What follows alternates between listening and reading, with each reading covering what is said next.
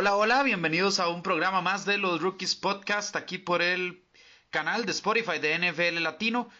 Eh, hoy vamos a seguir con los top 10 que hemos venido haciendo, los jugadores que hay que ver en distintas posiciones, no precisamente los mejores, esos probablemente también vendrán en las partes finales de esta temporada baja.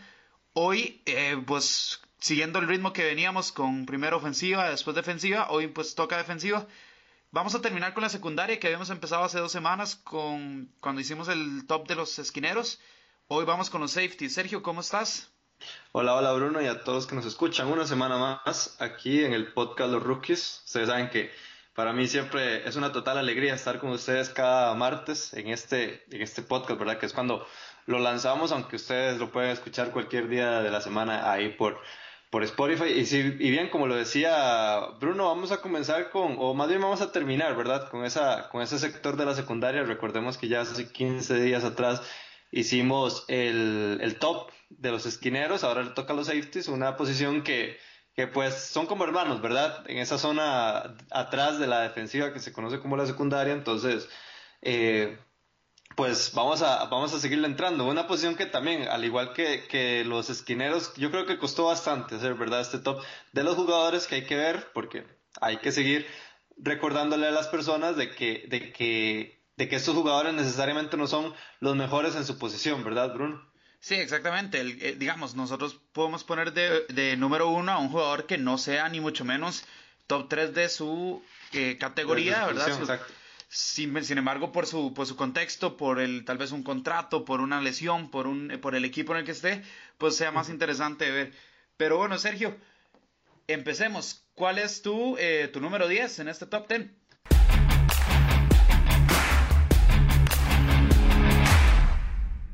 Para mi número 10 me voy a ir a Filadelfia, ¿verdad? Los Philadelphia Eagles, con su nueva adquisición para este sector de la secundaria y es Andrew Sendejo.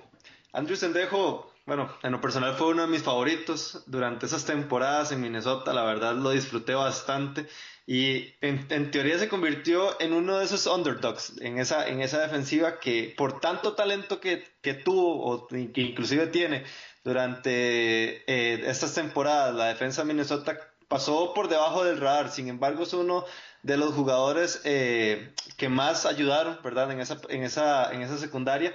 Y yo creo que le va a hacer bastante, bastante, bastante ayuda a ese sector de la defensa de, de Filadelfia, que, que, pues si bien también está pues ya un toque veterana, eh, va, yo creo que le va a ayudar bastante y que pues creo que, que me atrevería a decir de que este es como uno de los, de los steals, ¿verdad? De los robos que se hicieron durante toda esta eh, temporada baja en, en, el equipo de, de Filadelfia que esperemos que pues pueda rendir. Recordemos que, las, eh, que la temporada pasada solo jugó cinco juegos, Andrew Sendejo por lesión, pero que, pero que yo personalmente le pongo las expectativas bastante altas a este, a este safety, ¿verdad? A, a este profundo de, de ahora los Philadelphia Eagles. Sí, un Andrew Sendejo que lamentablemente, como vos dijiste, solo, solo, solo el inicio de temporada logró jugar, pero, pero que va a tener que hacer un aporte bastante, bastante grande en Filadelfia, porque Filadelfia fue la, la defensa número 30 de, en, en, en, cuanto a pases, ¿verdad? En cuanto a yardas aéreas, permitió 4.308 yardas aéreas, que es pues algo fatal, ¿verdad? Sí, eh, Y, y pues un Andrew Sendejo sano creo que va a ayudar bastante a pues a eliminar o a, o a, subir en esos rankings para, para, tener una defensa un poco más decente, porque recordemos que Filadelfia era el, campeón defensor el año pasado y eso pues sí, sí, les costó. De hecho, recordemos que hubo un momento donde Filadelfia con costo se sabía si iba a ir o no a, a pues a, a, playoffs. A postemporada, correcto. Sí, entonces creo, creo que sí, creo que Andrew Sendejo puede ser un, un, gran aporte siempre y cuando se recupere bastante bien de lo que fue, de lo que fue esa lesión para recuperar su, su ritmo, ¿cierto? Sí, lo que pasó con Filadelfia va mucho más allá de la defensa, ¿verdad? Recordemos que, que varias piezas estuvieron mermadas durante toda la temporada y, y al tener un Carson Wentz que uno sabe cuánto te va a durar, ¿verdad? En toda la temporada, pues sí es bastante complicado para, para esa franquicia. Pero sí, eh, como te dije bien, un Andrew Sendejo que, pues en lo personal a mí eh, es uno de mis favoritos, ¿verdad? En esa, en esa posición del profundo. y que, y que si muestra el nivel que, por ejemplo, mostró en los playoffs de la temporada 2017, en donde hizo esa intercepción espectacular contra los New Orleans Saints en ese milagro, ¿verdad?, de Minneapolis. Entonces, creo que, le va a ayudar bastante a este equipo de Filadelfia, Bruno. Sí, eh, bueno, voy yo con mi número 10, eh, tal vez tal vez un poco bajo ahora que, que, lo recapacito, pero bueno, ya el tiempo se me fue. Eh, mi número 10 es Landon Collins, el, el safety de los Washington Redskins. Eh, llega a este nuevo escenario de Washington, serio, con un contrato de 6 años con 84 millones y 45 de ellos garantizados. Entonces tiene que hacer valer ese contrato. Em, y tiene que ser clave para que la secundaria de Washington funcione. Porque el, pues a ver, el otro safety que tiene Washington es Everett de, eh, que tampoco es así como un playmaker bastante, bastante eh, prolífico, ¿verdad? Eh, Landon Collins, bueno, el año pasado no tuvo intercepciones, sin embargo fue de los puntos altos de un equipo que no, que no rendía mucho, ¿verdad? Eh, Tuvo 96 tackles totales así, golpeó el quarterback en un par de ocasiones. Entonces Landon Collins creo que puede tener un impacto bastante interesante ahí en Washington que, que pues es necesario también. Sí, la verdad estoy sorprendido que lo, que lo hayas puesto tan, tan bajo, especialmente por, esa, por ese factor de, del salario, ¿verdad? Recordemos que Landon Collins se convirtió en el profundo mejor pagado de toda la NFL por los Washington Redskins y va a ser interesante, ¿verdad? ¿Qué es lo que vaya a pasar en ese equipo de Washington ahora que es, o más bien en específico el, el ya el caso de Landon Collins eh, con esa rivalidad que tienen contra los, contra los New York Giants? Yo realmente no le voy a dar mucha cabida a esto porque eh, pues claramente también hay un espacio en el, en el top más adelante para Landon Collins, pero que sí, un Landon Collins que, se espera mucho, ¿verdad? Específicamente lo que vaya a hacer en Washington para ver si, si esos millones, ¿verdad? Que, gastaron por él eh, los va a valer en, un futuro. Sí, empecé de manera controversial poniéndolo tan bajo, incluso hasta estoy teniendo segundas opiniones de, ese, de este top. ¿Es serio tu, noveno pick? Sí, esto, sí, sí, sí, yo hice un cambio de último minuto, porque como dije, eh, a principios del programa, eh, pues, pues sí fue bastante complicado, tuvo su grado de exigencia este, este, este top, ¿verdad? Pero yo me voy a ir con, no sé si llamarlo sacrificado, ¿verdad? En todo este enrollo de, del trade que hizo Cleveland con, con, los New York Giants por Odell Beckham Jr. Y es Jabril Peppers. Jabril Peppers un jugador que ha venido en alza, ¿verdad? El equipo de Filadelfia estas, estas dos últimas temporadas. Recordemos que es un jugador bastante joven, especialmente para esta posición, que normalmente es una posición en donde hay, mucha, hay muchos veteranos. Y con 23 años ya hizo, yo creo que bastantes méritos, ¿verdad? Para, para poder hacer ficha e, y, moverse y convertir, y convertirse principalmente en uno de los mejores jugadores en esa posición durante las próximas temporadas. ¿Por qué lo pongo de 9? por el simple hecho de que puse a Saquon Barkley, o por la misma razón por la cual puse a Saquon Barkley eh, de número 5 eh, en el top pasado, porque está jugando para los New York Giants. Los New York Giants no sabemos qué es lo que va a, acontecer en esta franquicia, no sabemos qué es lo que va a pasar eh, con, con, esa defensa también, que, que, en lo personal a mí no me, a mí no me está agradando en absoluto. Entonces creo que, que nadie le va a quitar ese talento. A Jabril Peppers, un talento que, que pues bien ha, funcionado en esas, en esas dos temporadas en Filadelfia, pero yo quiero ver si él puede de verdad eh, llevar ese reto, ¿verdad? De llevar a, a, esa defensa de los Giants a, no apestar tanto, ¿verdad? Durante la próxima temporada. Sí, bueno, eh, ves, yo a Jabril Peppers lo tengo aún más adelante en mi, en mi top, entonces no, no, vamos a gastar mucho tiempo en uno por otro. Sí, exacto, uno por otro. Pero, pero sí, tener razón en el que, que lo que le juega en contra a Jabril Peppers es estar en un equipo que apunta a ser de lo más bajo en, en, esta temporada que viene. Em, y creo, y creo que también ahí, ahí puede llegar a, pesar que también Landon Collins se haya ido, ¿verdad? Entonces, eh, situación interesante la de Jabril Peppers, no tanto así la del equipo. Pasa lo mismo que, que como vos dijiste con, con lo de Saquon Barkley. Mi, mi número 9, Sergio, creo que es uno de los mejores safeties de la liga, si no tal vez el mejor, es Harrison Smith de los Minnesota Vikings, em, que el año pasado tuvo un buen dúo ahí con Anthony Harris, pero eh, bueno, repasando los números de Harrison Smith, tres intercepciones, eh, seis pases defendidos, recuperó dos fumbles y tuvo tres capturas con 84 ataques totales. Tres capturas para un safety, Sergio. Es algo bastante, bastante, que, se puede agradecer bastante, ¿verdad? Del equipo de los Vikings. Em, sí, bueno, sí, un equipo de los, de los, de los Minnesota Vikings que como bien yo lo dije con el caso de Andrew Sendejo, creo que uno de esos, ¿verdad? Que opacaba tal vez la labor de este, de este profundo, ¿verdad? En el, en el caso de Sendejo eh, fue Harrison Smith. ¿Y por qué? Porque Harrison Smith ha sido posiblemente los mejores safeties en toda la, en toda la liga, ¿verdad? Inclusive es uno de los, de los líderes en esa defensa de Minnesota que, como bien lo, lo dije anteriormente, ha sido una de las referentes, ¿verdad? En toda la NFL en, el, en ese sector, ¿verdad? Y que, y que bien, o sea, ante, ante la salida, ¿verdad? Aunque, aunque bien bien no vimos mucho, ¿verdad? Actuar a, a Sendejo durante la temporada pasada, pues creo que va a continuar en ese, en ese buen nivel, ¿verdad? Que, que tuvo y que, y que tiene, ¿verdad? Y que, y que se ha demostrado en, ya en las temporadas o ya hace varias temporadas atrás. Entonces, eh, tengo que reconocer que también, o sea, Harrison Smith es uno de mis profundos favoritos. A mí me hace gracia porque... Sí, de uno de tus equipos eh, también. Sí, sí, también. Pero a mí me hace gracia Harrison Smith porque Harrison Smith tiene aspecto de todo, ¿verdad? Tiene hasta un aspecto de Tyrant, pero tiene aspecto de, de, todo menos de, de, profundo, ¿verdad? Sí, tipo bastante pesado. Sí, exacto, con, con, lo que hemos visto eh, en, esta, en esta posición, ¿verdad? Durante, durante tantos años. Sí, no, y, y bueno, vos, lo mencionaste, eh, la defensiva de Minnesota, ok, si, si bien Minnesota tuvo una temporada bastante decepcionante, el, el año pasado los sabrás vos que los tenías no, ahí... fue la cuarta mejor defensiva, ¿sí? sí exacto, exacto. Eso, eso es, digamos. Eh, lo que, o sea, la, la excepción de, de, Minnesota no fue tanto a nivel defensivo, porque la defensa cumplió bien toda la temporada. Fue el, lamentablemente la línea ofensiva que no le ayudó a Kirk Cousins y que por ende, eh, pues, indujo varios errores ahí en, en, la temporada pasada. Pues bueno, yo voy con mi número 8, Bruno. Y es en Texas, me quedo en Texas, en Houston.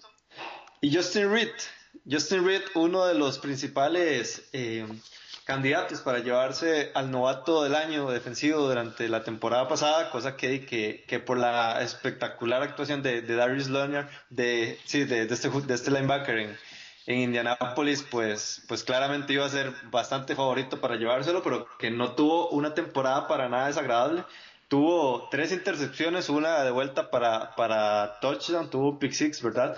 Tuvo 88 tackles, ¿verdad? Combinados durante la temporada y un, y un fumble forzado. Entonces creo que este jugador ante la salida de, de Karim Jackson a Denver, creo que eh, pues va a pesar mucho más en este equipo de, Houston, que también ha movido fichas durante todo este offseason para poder eh, eh, ser un equipo más contendiente y no quedarse en el wildcard, ¿verdad? Que ha sido la historia de Houston no solo de la temporada pasada, sino ya, ya hace varios años atrás. Pero que sí, que Justin Reed, pues creo que, les cayó el dedillo, ¿verdad? Eh, esta adquisición que tuvieron la temporada pasada y que yo espero, en lo personal, espero bastante que pueda inclusive hasta, hasta subir el nivel que ha tenido Justin Reed en estos Houston Texans. Sí, eh, Justin Reed que, es que es, difícil, es difícil no, no ponerlo en esta lista. Yo también lo tengo un poco más adelante, mm. por lo que vos decías. Hizo de todo, o sea, creo que cualquier otra temporada hubiera sido fácilmente el, el MVP, perdón, el, el rookie del año defensivo. Y gran parte del repunte que tuvo Houston pasó por él también, ¿verdad? Porque recordemos que mucho crédito se le dio a que Deshaun Watson empezó a, conectar pases, a, jugar después de sus primeros tres partidos, a jugar de una manera más, tal vez agresiva, pero la defensiva y Justin Reed en especial eh, tuvieron un, gran papel ahí. Eh, el Pixis que tuvo Sergio fue de 101 yardas, ¿verdad? Fue, fue algo brutal. Eh, Sí, para, para mí Justin Reed va a ser bastante importante para que los Texans precisamente den ese paso eh, adelante porque ya, ya están como en ese limbo que del wild card no pueden llegar a ser contendientes, pero tampoco son son un equipo pues malo, no, malo, realmente es un, es, para nada desagradable, la verdad. Que tiene un, par de tiene un par de huequillos ahí, pero pero que es un equipo que compite, pero no llega a competir al más más alto nivel. Ese es el gran problema que tiene Houston. Me acuerdo muy bien, Alonso, hablando la temporada pasada, porque si, si, si recordamos y hacemos memoria, eh, los Houston Texans perdieron los primeros tres partidos de la temporada, pero ganaron los siguientes ocho, ¿verdad? Al hilo. Entonces, eh, pues todo el mundo ya tenía las expectativas altas, ¿verdad? Con este equipo. Sin embargo, Alonso siempre decía en el programa de NFL Latino TV que, que nosotros tenemos en TV más, que a pesar de todo esto, él no compraba a los a los Houston Texans y que, al, y que al fin y al cabo lo vimos porque, ¿verdad? Recordemos que en el Wild Card unos Indianapolis Colts pasaron total y absolutamente por encima, viendo que inclusive jugaban hasta, hasta, en, hasta en casa, ¿verdad? Jugaban en, eh, en, ese partido en Houston y que, y que sí, que es un equipo que le hace falta ese, ese factor X, ¿verdad? Ese factor X que le cambie absolutamente toda la todo el sistema, ¿verdad? Y todo el plan que tienen ellos para la temporada y que, y que finalmente puedan ser un equipo contendiente, porque como bien lo decías vos, Bruno, y, y, y también yo, eh, es un equipo que perfectamente está para competir con cualquiera en, a, en AFC. Sí, sí, sí, eso es, es, es interesante. A mí el equipo de Houston me, me, me, da, me da ciertas buenas sensaciones, pero también queda el sinsabor ese de que no, no, todavía les falta un poquito más. Eh, Sergio, mi número 8 es Malcolm Jenkins de eh, Filadelfia. Ahora, ahora lo mencionábamos, ¿verdad? Filadelfia fueron de las peores defensas en, en, pues, en contra de pases. La temporada pasada, 4.308, como dijimos, es algo bastante... O sea, con, con, dar, dar tantas yardas de, es, es, pues, no hay, no hay equipo que logre salir de esas sin, sin ningún, pues, daño, ¿verdad? Sin embargo, Malcolm Jenkins, Sergio, tuvo una intercepción, ocho pases defendidos, una captura, 97 tackles y forzó tres fumbles. O sea, Malcolm Jenkins, la verdad es que eh, hizo su parte, lo, lo, dejaron morir básicamente. Y bueno, sí, también la lesión de que tuvo McLeod al inicio de la temporada les afectó bastante. Pero creo que Michael Jenkins esta temporada tal vez eh, ya con, con un McLeod que se recupere puede, puede llegar a funcionar, funcionó, Tal vez puede llegar a tener un impacto más grande en, esa secundaria. Sí, Malcolm Jenkins, que lo hemos visto ya con bastantes buenas temporadas en Filadelfia al punto de convertirse en uno de sus líderes y que yo creo que fue uno de los héroes, ¿verdad? En esa campaña que, en la cual salieron eh, campeones del Super Bowl 51. Pero que sí, lamentablemente fue una defensa que dejó morir, como bien, y, repito, ¿verdad? No es por, no es por echarle flores a, a Sendejo, ¿verdad? pero creo que, que, la adquisición de este, de este profundo le va a ayudar bastante a, a, este equipo y especialmente a Michael Jenkins, ¿verdad? Que le traen un, un buen compañero, ¿verdad? Y que, que, inclusive podría ser una buena dupla, ¿verdad? Ahí en, esa, en, en ese sector de, de la secundaria en, en, Filadelfia. Sí, para mí, para mí la secundaria es, eh, es, es, algo que te puede hacer o deshacer un equipo. Porque, porque, bueno, estamos en una era de pasadores en la, en la NFL, entonces... Sí, y esa es la última barrera ante los pases largos, ¿verdad? De los, de los receptores. Precisamente, y, al, no tener una buena secundaria, pues entonces llegas a eso que vos decís, que, que pueden hacerte añicos, ¿verdad? De esa defensa ya con pases bastante largos y que, y que pueden llegar inclusive hasta la zona de anotación. Sí, exacto, quedas, sumamente vulnerable, quedas sumamente vulnerable si no tienes una secundaria de calidad. Y pues sabemos, ah, eh, Filadelfia el año pasado fue el caso de tener un gran safety, pero una pésima secundaria. Entonces ahora con Sendejo y con la, con la vuelta de McLeod, bueno, esperemos eso, ese, ese escenario llegue a cambiar, porque eh, Filadelfia ya está en una etapa donde eh, pues em, ya no está Foles, entonces exclusiva Carson Wentz, pero la defensiva tiene que apoyarlo, porque si no va a pasar algo como lo que pasó, solo que a la inversa con Jacksonville el año pasado, ¿verdad? Sí, sí, sí, la verdad es, bastante importante. Yo siempre he considerado, ¿verdad?, que todas las posiciones no hay que darlas por menos en, en el fútbol americano. Si es, un, es un, si es un deporte en conjunto es porque cada posición va a tener su grado de importancia dentro, dentro de este equipo y dentro de este deporte, ¿verdad? Nunca hay que dar eh, por, o sea, por menos a una, posición, inclusive hasta los equipos especiales. La importancia que tienen los equipos especiales muchas veces no se ven, pero que, que es muy importante en estos en, esto, en este deporte, ¿verdad? Al tener tantas posiciones en el campo. Y pues bueno, yo para mi número 7, ¿verdad? Me voy a ir para Hollywood, para la ciudad de las estrellas, ¿verdad? Mm. Con Los Ángeles Rams. Igual va, van a haber varios, varios ahí de, de, Los Ángeles, entonces también ahí les hago un spoiler. y voy con John Johnson, uno de los líderes tacleadores de este equipo ojo la cantidad de tackles que tuvo este profundo, 119. Hubieron linebackers que tuvieron muchísimos menos eh, tackles eh, en, en, toda la liga, ¿verdad? Y que normalmente sabemos que, que la posición que más taclea, ¿verdad? Dentro de una defensa son los linebackers.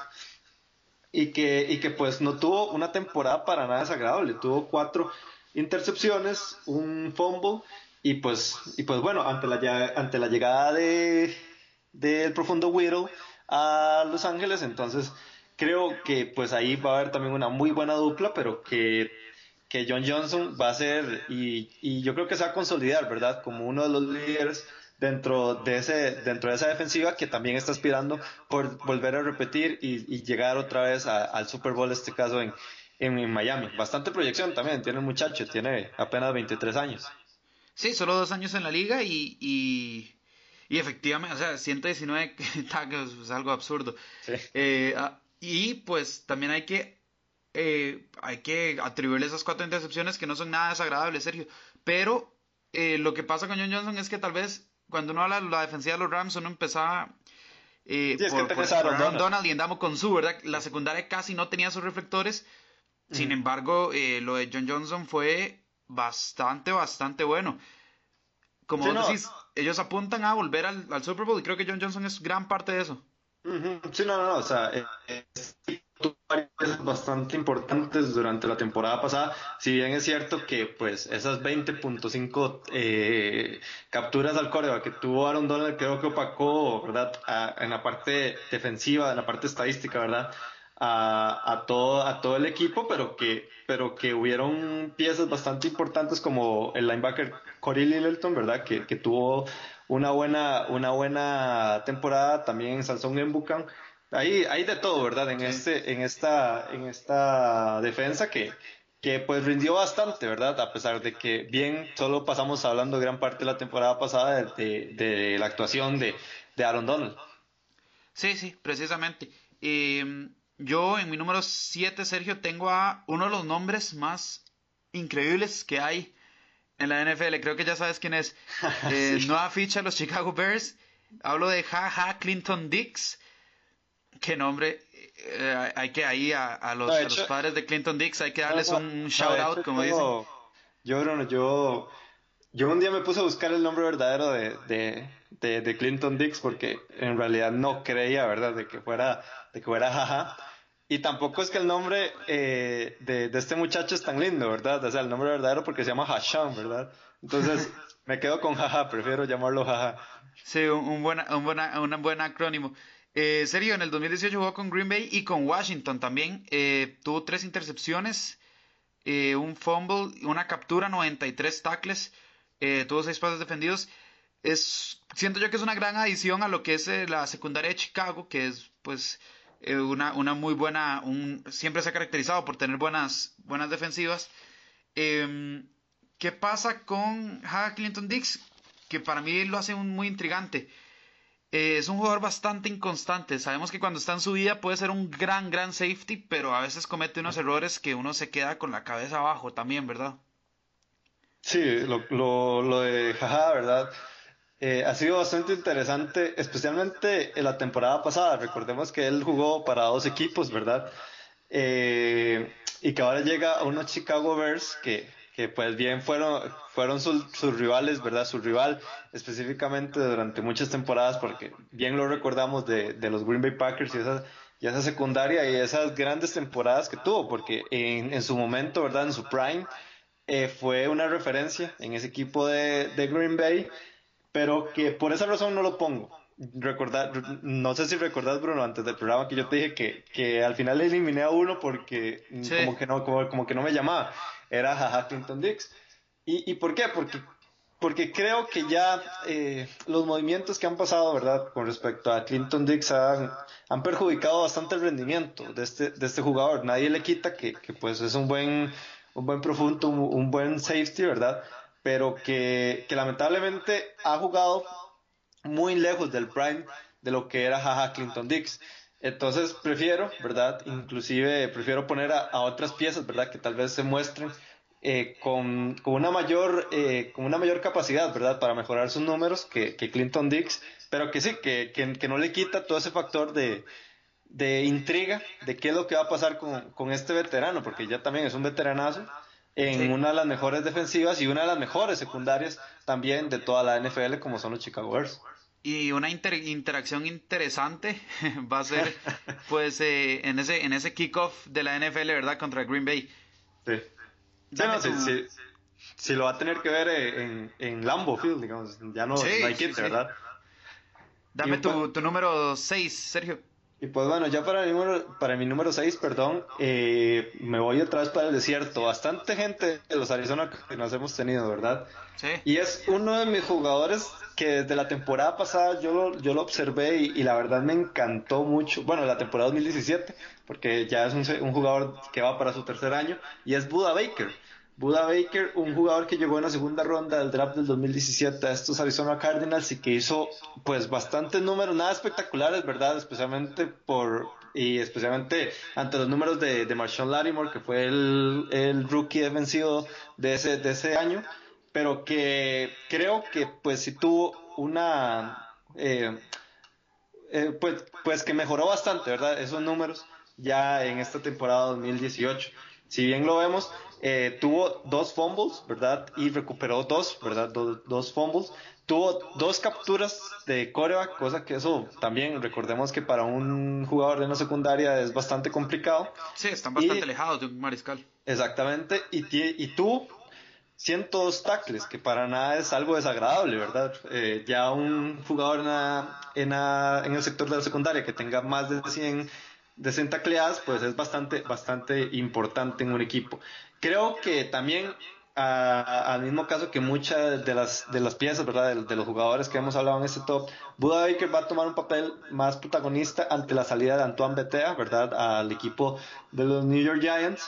Y que es una de esas piezas jóvenes, ¿verdad? Porque también este jugador va para 23 años, tuvo 22 la temporada pasada y que llegó también muy joven a esta liga y que y que pues vamos a seguir viendo y vamos a seguir escuchando Buda Baker cada vez más porque siento que desde que llegó a la liga es uno de los jugadores que más proyección tiene y que no ha decepcionado para nada en ese equipo de Arizona. Sí, eh, es un jugador que eh, pues duplicó casi lo que fueron sus, sus tackles de un año a otro. Sí, 58 en el eh, primero, 102 en, en este. Sí, exacto, y que golpeó el quarterback tres veces también. O sea, estamos hablando más, más las dos capturas. Estamos hablando de alguien que, que desde la secundaria llega a meter bastante presión. Tal vez la crítica que hay con, con, eh, Sergio es este que bueno, en sus dos años no ha logrado intercepciones, pero bueno, tampoco seamos malos. Ha estado en un equipo que eh, pues tampoco ayuda mucho, ¿verdad? A, poner en, a ponerse en posiciones de, de intercepción. Y hemos visto que logra hacer jugadas más allá de hacer intercepciones, ¿verdad? O de, o de, o de pues, desviar pases. Es un jugador que desde la secundaria te va a meter presión. Evidentemente, si te está metiendo presión, no va a estar atrás para eh, interceptar, ¿verdad? Entonces, son estilos de juego. El, lo de Buda Baker es tal vez un poco inusual para su posición, pero no por eso quita el hecho que tenga una gran proyección este muchacho. Sí, no, lo, como bien, llegaste al dedillo, ¿verdad? Con, ese punto, porque como bien vemos las estadísticas, él en el plan de juego no era tanto para interceptar, ¿verdad? Sino para también ser uno más ahí que, que, que, le pusiera presión al, al, coreback, pero que también es bueno cubriendo en, cobertura de pases, ¿verdad? Entonces, es un jugador creo que inclusive bastante completo y que si lo logran, y que si lo logran, este pues progresar más, ¿verdad? y llevarlo a otro nivel, pues creo que me atrevería a decir que se podría convertir hasta en el mejor profundo de toda la NFL. Uf, esas sí son palabras. Palabras, ya, fuertes. Ya está, ya está, ya está dando chispas, rasgos, ¿verdad? De que, de que él es un jugador que puede hacer varias, varias funciones en el campo y eso es bastante importante para, para un jugador de este estilo. Sí, más en un equipo de Arizona que viene con, con esta pues revolución básicamente en, en todas, todas las áreas del, del equipo. Eh, Sergio, mi número 6, vos lo acabas de mencionar, entonces no, no, no, nos expandamos mucho por cuestiones de tiempo, es John Johnson. Em, cuatro, repasamos otra vez, cuatro, cuatro intercepciones, 119 tackles, algo absurdo, golpeaba más al quarterback dos veces. Em, creo que esta temporada va a tener aún más protagonismo que, que la temporada pasada, Sergio. Creo porque, bueno, en Damo ya no está. Aaron Donald eh, pues esperamos continúe con ese, con ese pues, dominio. Pero como dijimos, la secundaria es sumamente importante porque ¿qué pasa si Aaron Donald no llega eh, por alguna razón o EUCAM o no logran poner suficiente presión en un quarterback? Bueno, ahí es donde John Johnson dice, es mi territorio y te, y te acumula 119 tackles. Entonces creo que John Johnson, eh, yo lo tengo casi, casi me llegó al top 5, pero no, no, no, no fue suficiente. Pero que es un jugador que hay que observar, eso, eso, eso es innegable. Sí, no, y en especial también eh, dijiste algo muy importante porque si bien recordamos la temporada pasada, eh, pues tampoco sirvieron mucho, ¿verdad? Esas piezas en el sector de, de los esquineros con, con, Marcus Peters y Akip Talib, ¿verdad? No dieron esa temporada que, que pues uno podía esperar, ¿verdad? De, de, los jugadores de la talla de, de estos esquineros, ¿verdad? Y que y que sí, ante, ante esa posibilidad, ante esa variable, ¿verdad? De que, de que ambos puedan, o de que ese, esa defensa en total pueda bajar su nivel, pues estos son el tipo de jugadores que tienen, que tienen que dar la talla, en especial porque son bastante jóvenes y que, pues, y, que pues por ende eh, tienen bastante proyección dentro de un equipo. Sí, sí, no, totalmente. Eh, creo que, eh, bueno, sí eh, a veces no, no concordamos. Nosotros estuvimos cerca con John Johnson. Creo que es un jugador que eh, va a dar mucho de qué hablar. Sergio, tú, empecemos ya con el top 5. Bueno, yo tengo, ¿verdad? Como bien les dije, yo quité a Jaja Clinton Dix de esta lista, pero yo tenía que poner a alguien de Chicago con esa temporada espectacular que, que tuvieron eh, la temporada pasada, en especial, como bien lo dije, en ese, ese sector de la secundaria, que fue el equipo que más interceptó durante toda la temporada pasada. ¿Y por qué no? El nuevo compañero, ¿verdad? De Jaja Clinton Dix, Eddie Jackson. Eddie Jackson, que pues también es un jugador bastante joven, en especial para esta posición, pero que los números fueron brutales, ¿verdad? Seis intercepciones, eh, dos pick six, ¿verdad? En esas, en esas seis, dos fumbles y, un, y una captura al coreback, ¿verdad? 41 tackles, bueno, 51 tackles, perdón, pero que ante esos números, pues pues sobra hablar, ¿verdad? Desde las tacleadas, porque sí hizo bastante aportación ofensiva de cara a, cambios de, posición de balón, ¿verdad? Que un A. Jackson que también creo que al mismo caso de, de Kai Fuller en, ese sector de los esquineros eh, son los referentes, inclusive en esta NFC norte, en ese sector de de la defensa y que, y que yo creo que Jackson va a seguir dando eh, esas buenas actuaciones, que va, que va a seguir teniendo una, una temporada bastante exitosa, porque ya, ya nos ha demostrado de que es bastante bueno el muchacho, lo ha demostrado en sus dos temporadas que ha estado en la liga, y que, y que, esta, y que, y que este equipo, digamos, eh, de Chicago no va a tener problemas, por lo menos en el sector, ofensivo, en el sector defensivo.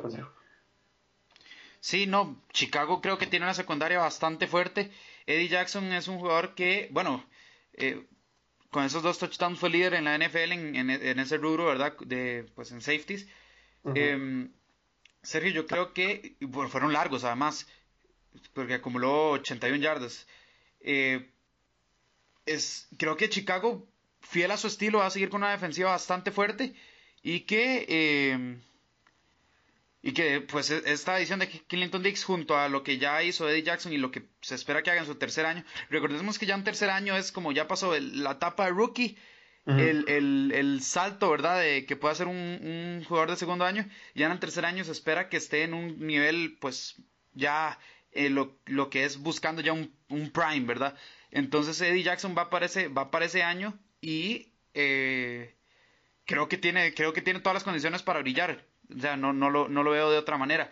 Creo que Chicago, yo aquí lo he mencionado, me parece un poco de una incógnita, pero más que todo por lo que es el lado eh, ofensivo de Chicago. Pero creo que en la defensa, eh, pues ahí está, ¿verdad? Es, una defensa que todos los equipos tienen que tener cuidado de esa defensa porque si no, te, te, puede dañar, te puede dañar. Los quarterbacks, de hecho, tienen que tener cierto, cierta cautela al hacer pases eh, un poco riesgosos porque si no, en cualquier momento te ves interceptado o despejando mucho el balón y pues eso se trata de evitar. Sí, exacto. Pero que sí, un Eddie Jackson que, que yo inclusive tengo el techo más alto, ¿verdad? De lo que pudo demostrar en la temporada pasada y eso que pues tuvo una temporada 2018 bastante, bastante buena. Sí. Eh, bueno, mi top 5, Sergio, ya vos lo mencionaste, lo tenías un poco más abajo, es eh, Justin Reed. eh, de los Texans, que bueno, como rookie tuvo una temporada estelar eh, con tres intercepciones, el pick six de 101 yardas, 10 pases defendidos, 88 tackles, golpeó al quarterback también en una ocasión. Eh, ya hablamos de él y creo que también con la adquisición que tienen de Tashawn Gibson, los Texans creo que va a ser una muy buena secundaria este año si se mantienen constantes. y bueno, ya, ya hablamos de, de, Justin Reed, no creo que haya mucho que agregar. Sí, yo siento que tal vez replicar los números que tuvo la temporada pasada no vaya a ser fácil, pero creo, creo que dado, dadas las condiciones eh, de cómo inicien en especial la temporada de los Texans, creo que lo va a poder eh, mínimo replicar, ¿verdad? Sí, recordemos que los jugadores normalmente en la NFL ya para su segundo año en la liga pues tienen un bajón, ¿verdad? Un bajón porque ya la ya en este caso, ¿verdad? Las ofensivas conocen del talento que puede dar Justin Reed, entonces acomodan sus, sus sus sistemas de juego eh, para poder que para poder verdad conseguir en este caso más yardas y que y que Justin Reed verdad quede un poco un poco mermado verdad pero que este este este jugador eh, va va a dar mucho de qué hablar durante estas próximas temporadas porque inclusive está tomando ficha y, está ahí en ese en esa fila para poder ser en los próximos años de los mejores profundos de toda la liga. Sí, eh, sí, es que exactamente, eh, ves, en ese sí te compro, que puede ser uno de los, de los mejores profundos, si no el mejor en, en unos tres años, cuatro años tal vez. Eh, tu número cuatro, Sergio. Ya bueno, yo con mi número cuatro, con mi número cuatro voy con el, con el tan polémico número 10 tuyo, Landon Collins.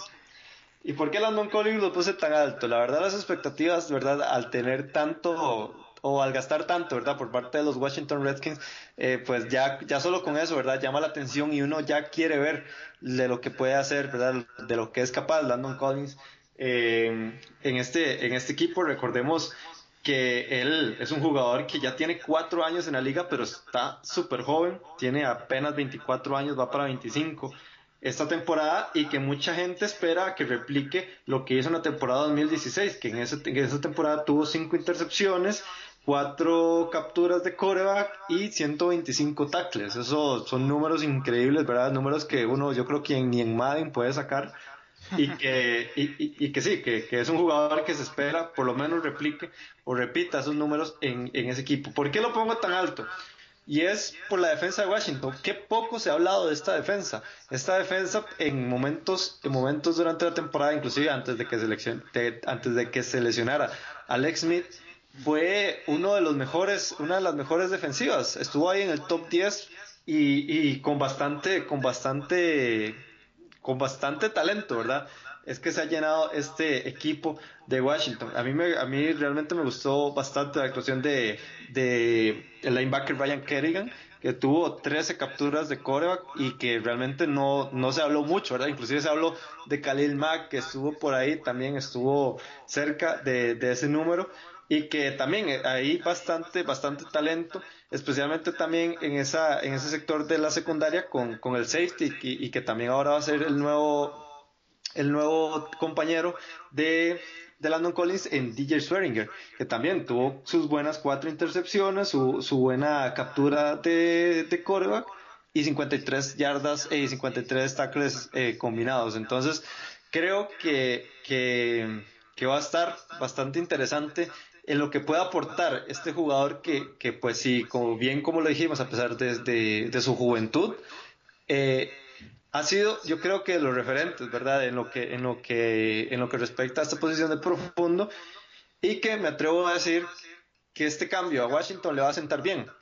Aunque también por otro lado recordemos que Washington no es tan bueno firmando agentes libres en la temporada, ¿verdad?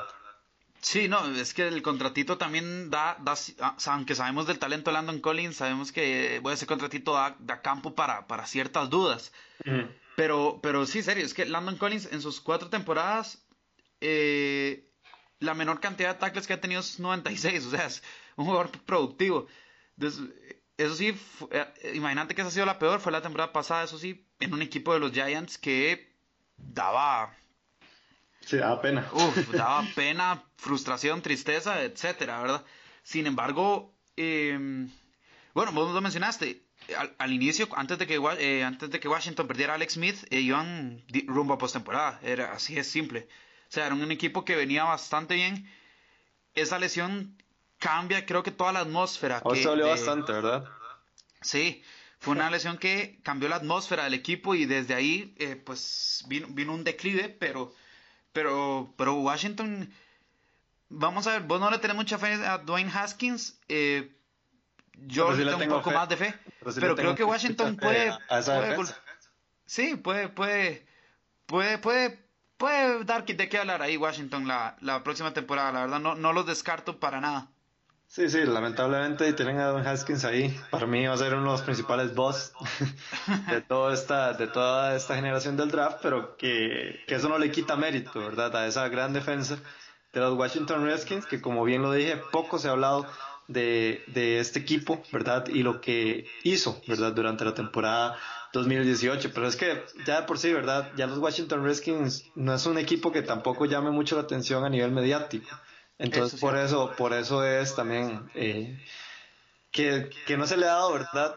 La, yo creo que el verdadero, que el verdadero respeto que se le merece a esa, a esa defensa, que, que como bien lo dije, eh, fue una de las de las 10 de las 10 mejores, ¿verdad? De muchas de muchas semanas de la temporada 2018.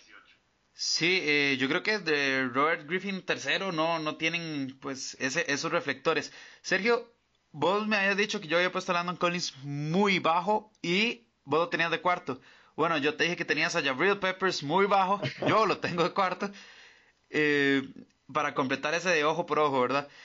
Em, creo que Jabril Peppers hay que verlo a pesar de estar en los Giants, Sergio, porque bueno, tuvo buenos números la temporada pasada, nada tampoco fuera de, de este mundo, pero números al fin y al cabo bastante aceptables con su intercepción, tres fumbles, eh, tuvo una captura eh, y golpeó al quarterback cuatro veces y con 79 tackles totales. Pero ¿por qué hay que verlo? Yo creo que porque tiene esa presión de haber sido parte del trade de Odell Beckham Jr. y porque los Giants tienen que suplir la baja de Landon Collins. Creo que esas dos, esos dos factores hacen que Jabril Peppers tenga sí o sí que ser un home run, básicamente, para, para el equipo de los Giants, porque si no van a tener muchísimas críticas, que por sí ya van a tener, y muchísimos problemas en esa secundaria. Sí, creo que en el caso de Landon Collins, pues, eh, bueno, perdón, de Jabril Peppers, eh, creo que sí va, sí va a ser una buena adquisición para los, para los New York Giants. Recordemos que, pues, ante la salida de, de Landon Collins había, eh, había exigencia, ¿verdad? De, de, cambiar esa, ese sector de, de, los profundos y, que, y llenarlo de talento también, ¿verdad? Recordemos también que, que se fue Antoine Betea, ¿verdad? Del equipo de los New York Giants, cosa que pues me llama mucho la atención porque Antoine Betea tuvo bastantes buenas temporadas en, en ese equipo de Arizona y, y siento que van a ser buenos compañeros, Gabriel Peppers y, y Betea ahí en ese sector de los de, de la secundaria, pero que, pero que sí, al, con solo el simple hecho de estar en un equipo como los New York Giants, pues a mí la verdad no me emociona tanto, eso le quita bastante, bastante, bastante, bastantes posiciones en mi top. Eh, bueno, Sergio, y ahora ya entramos a, a la, a la parte jugosa, ¿verdad? Del, del, del podcast, nuestro top, nuestro top 3 de, de cada, pues, de, de cada posición que hemos hecho. Este, evidentemente esta es de safeties. Eh, es la parte que tal vez da más de qué hablar o por la que más nos pueden llegar a, a golpear en redes sociales. Pero empecemos, Sergio. Tu número 3. Bueno, yo para mi tercer puesto me voy para uno de los equipos que más me preocupa durante la temporada 2018 y es el equipo de Baltimore. El equipo de Baltimore con Eric Thomas, su principal creo, su principal adquisición en esta en esta agencia libre. Ya tenían que hacer, ¿verdad? Creo creo yo una una movida de este tipo ante la salida de pues toda tu defensa, ¿verdad? Y que y, y que sí, que Eric Thomas, pues si bien eh, creo que tiene méritos para ser considerado el mejor eh, profundo durante todos estos años en, en la liga, ¿verdad? Eh, creo que también pues ahí Chancellor eh, está en ese equipo, pero que que Thomas, ¿verdad? Fue uno de, de, los líderes en esa, en esa temida Legión del Boom allá en Seattle y que lamentablemente, pues eh, yo me quedé con un mal sabor de boca, ¿verdad? De, de cómo terminó esa historia de, de Air Thomas en, en, la ciudad de Esmeralda, porque si recordamos en aquel partido de, de, de Arizona, en semana 4, que fue en la semana cuando se lesionó, eh, recordemos que Er Thomas le lanzó el dedo del centro hacia la banca desde su propio equipo al, al, ver que nadie llegó, ¿verdad? Como, como a preguntar cómo estaba o darle apoyo, porque ya iba camino ya inclusive para, para los vestidores. Entonces, creo que esa, eso ha sido un punto negro, ¿verdad? Un parchón que quedó en la historia de, de, este jugador que, que durante sus, su carrera ha jugado únicamente para el equipo de los Seahawks y que ahora, pues ya ahora eh, va, va, a estar en otro, en otro equipo de, de Baltimore que, que, es, que, es, un equipo que estaba necesitando a alguien así. Creo que, que pues vamos a ver, vamos a estar muy lejos de, ver a, a Thomas en su prime, porque ya es un jugador también bastante veterano, va para 30 años y que considero que Baltimore va a ser el último, la última franquicia en la cual va a estar este jugador, pero que ya con solo el simple hecho de ese factor de liderazgo, ese intangible que, que pueda aportar a, este, a esta defensa de Baltimore, que bien hizo muchos cambios durante, durante todo este offseason, entonces eh, creo que eso genera suficiente expectativa para que esté en mi top 3 en, en este top. Eh, sí, Sergio, Earl Thomas también es mi tercero. Eh, cabe resaltar que nosotros no nos damos la lista, ¿verdad? Antes de. cada uno por su lado. Cada uno por su lado. Eh, así es, manteniendo la sorpresa para ustedes y para nosotros, pero, pero bueno, en esta ocasión, y creo que ya, ya ha venido pasando, ahí concordamos en unas que otras. Eh, solo en cuatro juegos jugó, sí, Sergio, pero tenía tres intercepciones, apuntaba muy alto, era una de esas temporadas que venía con ganas de hacer historia el Thomas. Eh, mi preocupación es que, bueno, primero los Ravens tuvieron un éxodo absurdo en la secundaria, en especial lo que es Eric Whittle, bueno, toda la defensiva tuvieron un éxodo, básicamente. Sí, sí. Eh, le dieron un contrato fuerte a, a Earl Thomas, 55 millones con 32 garantizados por cuatro años. Pero mi principal preocupación dentro de todas estas es que necesitan que vuelva muy bien de la lesión y es una lesión eh, complicadísima porque fue una fractura en la parte baja de la pierna. Sabemos que este tipo de jugadores, tanto los safeties como los esquineros, pues tienen que recorrer bastante, bastante terreno y eh, cubrir a jugadores que son bastante difíciles de, de, rastrear, ¿verdad? Sí, bastante ágiles y bastante rápidos. Ágiles, rápidos, que, te, que tienen rutas que vos a veces no, pues no, no te esperas cambios de velocidad y cambios de dirección muy fuertes, que eso es, es una lesión complicada para, eh, para, para recuperarse y venir a hacer esas labores. Esa es mi preocupación con el Thomas y por eso lo quiero ver. Además de que tiene que instaurarse, ¿verdad?, en un sistema que él no ha conocido porque solo conoce el de Seattle. Sin embargo, el liderazgo y el talento del Thomas creo que van a ser que y los Ravens no se vean tan mal. No sé si van a ver bien, pero no se vean tan mal en ese lado defensivo. Bueno, si nos ponemos a, a ver, ¿verdad? Lo que ha, lo que ha sido este, esta franquicia de Baltimore, lo que, lo que ha hecho específicamente John Harbaugh, es que dependan bastante de esta defensa y que esta defensa sea la que le salve la tanda, ¿verdad? De vez en cuando. Y creo que, que en ese sentido, ¿verdad? De, de que se aprenda un nuevo sistema defensivo no creo que sea mucho problema para un, para un jugador tan veterano y tan ya tan con tanta experiencia en, en esta NFL como lo es Sir Thomas. Si bien bien lo dijiste, yo creo que mi mayor preocupación es eso, que vuelva sano, que vuelva bien. Ya con 30 años un, un jugador, ¿verdad? En, en la NFL pues ya resiente bastante, ¿verdad? Este, este, tipo, este tipo de lesiones y que, y que pues ese contrato también da como la expectativa de que tiene que hacer las cosas bien, ¿verdad? No es que las puede hacer, no, es que tiene que hacer las cosas bien. porque eh, también invirtieron bastante por este jugador y pues vamos a ver qué es lo que pasa con el Thomas. La verdad, bien, específicamente lo dijiste y, y, yo no puedo, yo no puedo dar ahí como otras palabras que no sean que, que el Thomas va a hacer que no apeste tanto este equipo de Baltimore porque también es un equipo que que yo le tengo expectativas bastante, bastante bajas en, en esa, en, esa AFC Norte. Sí, nadie entiende lo que, lo que pues, no sé, situación rara la, la de Baltimore. Serio, tu número dos. Bueno, yo dije, y lo advertí, que iban a haber bastantes de, de Los Ángeles aquí. Y otra vez me voy para Hollywood, pero este pero para este Hollywood que no brilla tanto, ¿verdad? Y son Los Ángeles Chargers.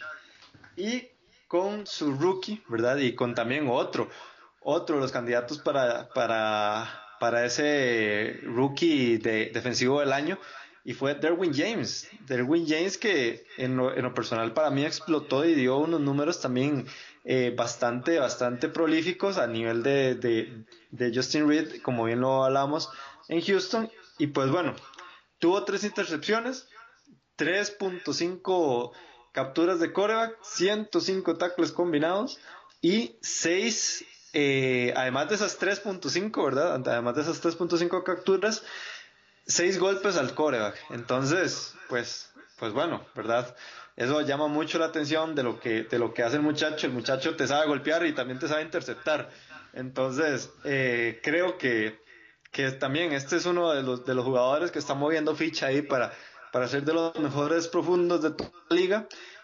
Y que en una defensiva tan buena también, porque creo que la defensiva de los Chargers es, de, bastante calidad, eh, él se va a montar como un líder, ¿verdad? Ante ya la veteranía de, Casey Howard y, muchos, y muchos jugadores ahí en, esa, en ese sector secundario que, también ya requiere un cambio o ya, ya está empezando a requerir un cambio y creo que en Derwin James está ese, ese peso sobre los hombros de ese jugador. Eh, sí, un, eh, un, jugador que llegó y, agarró la liga como, como dicen así, como si ya llevara mil años de jugar ahí Simplemente llegó, no tuvo ese, ese proceso de adaptación, como, como dicen, ¿verdad? Eh, tal vez un Derwin James, Sergio, que, que se ha visto, ¿cómo decirlo así? Tal vez un poco fuera los reflectores por el hecho de que tienen eh, en la secundaria, solo que en la parte de esquineros, son Casey Howard y un Desmond King que, que son figuras en, la, en la NFL. Ahora, Derwin James... Eh, fue un animal, ¿verdad? Estamos hablando de que en tu primera temporada hacer 105, 105 tackles más tres intercepciones y además aportar con unos cuantos golpecitos al quarterback nada livianos, eh, es, es, es, un jugador que promete mucho. Ahora, como lo hemos venido hablando, yo, yo no lo tengo, él fue de los que se me quedó, no porque no tenga los números, sino porque creo que Los Ángeles Chargers en general están, están bastante, bastante bien y eh, no, no hay mayor expectativa que, que no sea ganar, ¿verdad? Básicamente la situación de la vez pasada.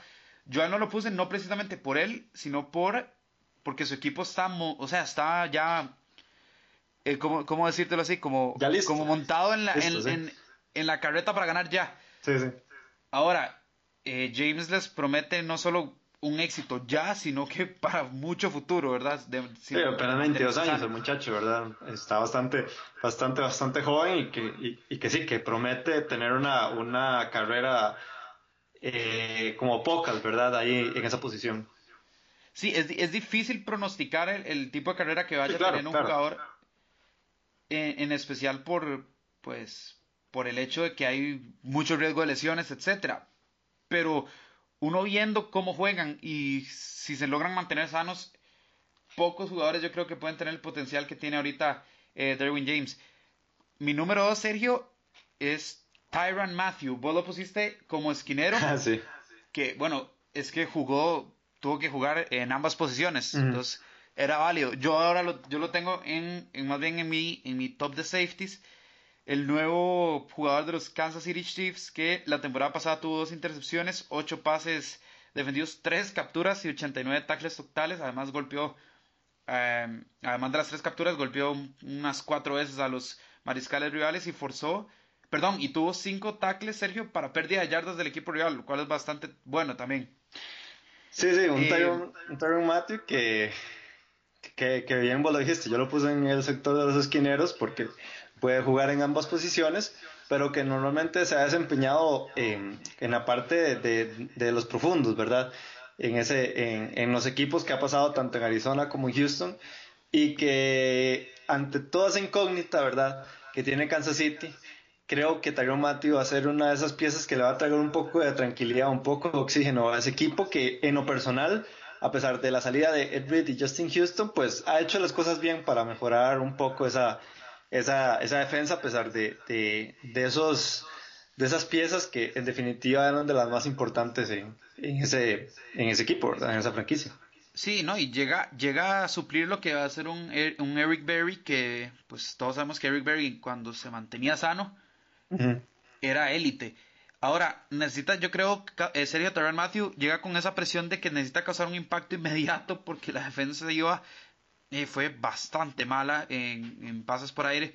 Fue la penúltima en la liga. O sea, permitió 4.374 yardas. Es algo alarmante. Y eh, Matthew viene a hacer esta cara de la secundaria en una revolución defensiva que tiene con Steve Españolo como nuevo coordinador.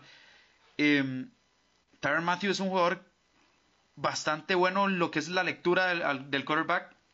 Tiene un muy buen posicionamiento y es agresivo, digamos. Cuando te pega, no te pega para derribarte, te pega pues, Sí, para, para- dejarte un recuerdito ahí también después de. Y de, y paso partido. quitarte el balón. Sí, de y de paso arrancarte el, el balón de, la, de las manos, sí. Ese es mi número dos, Sergio. Creo que, bueno, vos ya lo, lo ampliaste también en el, en el, en el podcast con los tops de los esquineros. Es un jugador que también tiene, tiene bastante por dar y que está entrando a su prime. No, no es un jugador eh, ni veterano ni mucho menos. Sí, no, no, no. Es un jugador que, que pues bien ha, demostrado mucho, pues, pues está ahí, ¿verdad? En, los, en las principales posiciones de, de, este, de esta parte del campo y que, y que en lo personal pues sí creo que puede dar ese, ese talento, ¿verdad? Ya eh, en la primera estancia y no esperar o no tenerle paciencia a este muchacho porque ha sido bastante cumplidor en estas temporadas pasadas. Sí, ahora sí, Sergio, llegamos al número uno. Bueno, bien te lo dije, Bruno. Tíralo. Bien te lo dije, Bruno, antes de empezar el programa. Y es muy, muy probablemente el jugador que también tengamos aquí repetido, ¿verdad?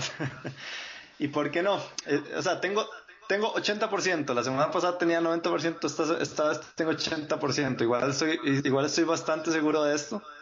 Pero, pero, pero sí, vamos a ver, vamos a ver si, si de igual manera esta semana lo pego. ¿Y por qué no? Uno de mis profundos favoritos de toda la NFL en estos dos años que ha estado eh, en la liga y es Jamal Adams. Jamal Adams de los New York Jets, una revolución que así bien eh, como la ha tenido este jugador, así la va a tener la franquicia de, de Nueva York, un, un equipo que, que, pues se ha reforzado bastante bien, eh, tanto en el, en el draft con, con la adquisición de Quinn Williams y en agencia libre con, con, con la llegada de, de, de CJ Mosley en, en el sector ofensivo, en el sector defensivo, perdón. Pero lo que ha hecho este muchacho ya a los 23 años, pues también no es nada, no es nada desagradable, ¿verdad? La temporada pasada tuvo una intercepción, tres fumbles, 3.5 capturas al coreback, 115 tackles y le pegó 8 veces al coreback, además de esas 3.5 capturas que tuvo. Entonces, pues ha tenido números bastante impresionantes. Creo en definitiva que el liderazgo que él pueda presentar en este equipo de, de- los Jets pues va a ser bastante, bastante, bastante importante para lo que, para lo que pueda hacer eh, esta franquicia y, y el futuro, ¿verdad? El rumbo que pueda tener. Entonces, por eso lo pongo en mi número uno. Siento que eh, ya en este sector no va a influir tanto lo que esté pasando ahí en las aguas turbias entre, entre Adam Gaines y, Le, y Le'Veon Bell. Entonces, ¿Por qué no? ¿Por qué no ponerlo en el, en el número uno? La verdad es, eh, como te lo dije, Bruno, es uno de mis jugadores favoritos de toda la NFL. Eh, Sergio, bueno, ahorita te- te- una pregunta nada más te hago. ¿Te soy sincero o, o te miento ahorita? Ah, no, séme sincero, de una vez. Ok, si te soy sincero, sí, también tengo a llamar a el número uno. Un, un- un jugador que, bueno, eh, de lo- es algo que de, de las caras eh, más, pues, Agradables. agradables con las que se puede identificar un, un jugador de los New York, bueno, un fanático de los New York Jets. eh, y ahora uno ve que viene un CJ Mosley, que viene un Quinn Williams, y uno dice, bueno, esto con Jamal Adams pinta muy, muy bien. Como vos dijiste, eh, bueno, ya mencionaste los números, además tuvo nueve, nueve pues, tacleadas para pérdida de yardas del equipo rival, lo cual es, es pues, perdón, ocho. No, sí, nueve, perdón. Eh, nueve tacleadas para pérdidas de yardas del rival, que es, es, una, es una rúbrica también importantísima. Em, quiero hacer una, un paréntesis aquí, una mención honorable a lo que va a hacer Eric Berry. Es un agente libre ahorita, pero nada más hay que me escuche, que se vaya a San Francisco, por favor. Ellos necesitan un safety y él Sí, sí. en buen nivel ahí puede ayudar bastante. Pero volviendo a Jamal Adams, eh, Sergio, creo que eh, tal vez con, las incorporaciones que ha habido con el draft y, y la, la, agencia libre, hemos dejado a Jamal Adams un poco más este, como rezagado. Yo creo que cuando empiece la temporada, Jamal Adams le va a recordar a todo mundo por qué, eh, es uno de los mejores safeties que hay ahorita en, en, en, la liga y va a producir en cantidades industriales. Yo siento que Jamal Adams va para un año eh, fenomenal, o al menos es la fe como que tengo yo como fanático de los New York Jets. Pero, pero sí, no, era... Eh, bueno, yo usualmente hago esta lista, Sergio, del décimo al primero, ¿verdad? sí, yo también. Esta vez eh, dijimos, bueno, vamos a hacer safeties. Puse uno, a, llamar a de una vez. un solo. Sí, entonces, entonces creo que por mi parte no había duda. Creo que es el jugador que va, vamos a tener que observar. En especial creo que los Jets hay que observarlos sea para burlarse del drama de una posible catástrofe con, Adam Gaze o, o porque, bueno, al, menos ya va a ser un equipo que compita a, un nivel tal vez llegando ahí, tal vez un wildcard. Eh, serio, creo que... Eh, bueno, terminamos con la, con, la, con la secundaria, ¿verdad, Sergio? Sí, sí, sí, ya, ya terminamos con, con eso. Ahora viene otra parte complicada que es la zona, que es la zona ofensiva, una zona de bastante talento dentro de la liga. Entonces vamos a ver qué es lo que pasa, pero que sí, que un Jamal Adams que ya para terminar este tema, a mí lo único que me preocupa es que el muchacho es medio diva, ¿verdad? Entonces ahí puede, puede ser como un problema que se pueda generar ahí dentro del vestidor, pero que, que para nada es un secreto que Jamal Adams desde que llegó en el 2017 ha sido uno de los mejores jugadores en esa posición y que ahora con todos esos cambios que bien los hemos dicho en, de, de esta franquicia de Nueva York, eh, pues van a dar de qué hablar. Y, me gustó mucho eso que dijiste, Bruno, porque van a dar de qué hablar tanto para mal o para bien. Entonces creo que, que, así eh, los Jets como los Oakland Raiders creo que van a dar mucho, ¿verdad? Van a estar bastante presentes durante, durante la temporada 2019. Sí, esperemos que sea para bien, al menos en mi caso. Eh, bueno, con, esto llegamos al final de, de este episodio de los rookies. estén atentos también síganos en redes sociales con, como NFL Latino TV, tanto en Facebook, Twitter como Instagram, también en YouTube, donde eh, si ustedes no nos logran ver en ninguna de las emisiones que, de las que, pasan por TD más, el jueves a las 8, el viernes a las 5, bueno, en YouTube también pueden vernos.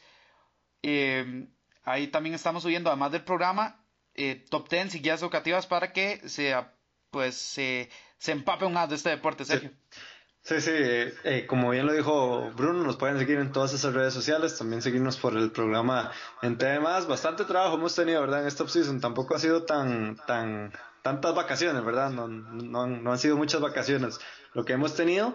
Y Bruno, a 100 días exactamente estábamos de la temporada 2019. Ojalá que se nos pasen bastante rápido, ¿verdad? Sí, a 100 días de ir a ver una guerra en Lambeau Field y eh, pues ya, ya son contando, teniendo, teniendo ese countdown, ¿verdad? Para, para que llegue, llegue ese, ese día ya para ahora sí meternos de lleno en este, en este deporte. Serio, no tenemos más tiempo, hasta luego. Hasta luego, hasta la próxima semana.